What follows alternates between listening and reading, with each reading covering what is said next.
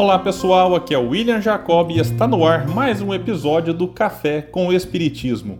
Antes de iniciar a minha reflexão, quero apenas dizer que precisarei me afastar um tempo da produção dos episódios, mas outra pessoa me substituirá. Eu continuarei acompanhando e aprendendo muito com os outros amigos e amigas que seguirão e que fazem parte desta equipe maravilhosa.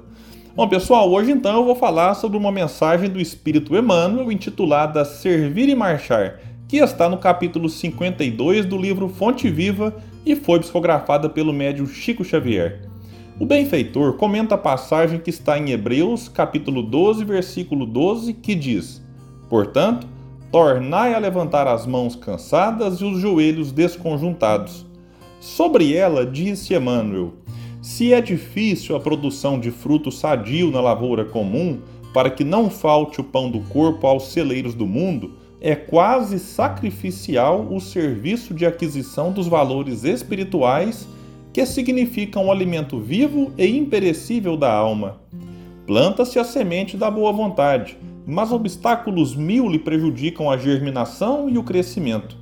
É aluvião de futilidades da vida inferior, a invasão de vermes simbolizados nos aborrecimentos de toda sorte, a lama da inveja e do despeito, as trovoadas da incompreensão, os granizos da maldade, os detritos da calúnia, a canícula da responsabilidade, o frio da indiferença, a secura do desentendimento, o escalracho da ignorância, as nuvens de preocupações, a poeira do desencanto. Todas as forças imponderáveis da experiência humana como que se conjugam contra aquele que deseja avançar no roteiro do bem. Enquanto não alcançarmos a herança divina a que somos destinados, qualquer descida é sempre fácil. A elevação, porém, é obra de suor, persistência e sacrifício. Não recues diante da luta. Se realmente já podes interessar o coração nos climas superiores da vida. Não obstante, defrontado por toda espécie de dificuldades, segue para a frente, oferecendo ao serviço da perfeição quanto possuas de nobre, belo e útil. Recorda o conselho de Paulo e não te imobilizes. Movimenta as mãos cansadas para o trabalho e ergue os joelhos desconjuntados, na certeza de que, para a obtenção da melhor parte da vida, é preciso servir e marchar incessantemente.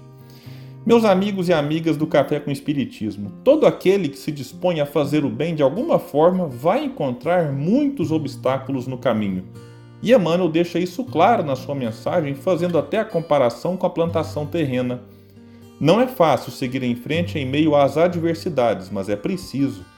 Mesmo que eventualmente necessitemos dar um passo atrás para ter maiores e melhores condições de dar dois para frente não podemos desistir de semear o bem, o amor e a esperança no coração de todos aqueles que se aproximam de nós por algum motivo.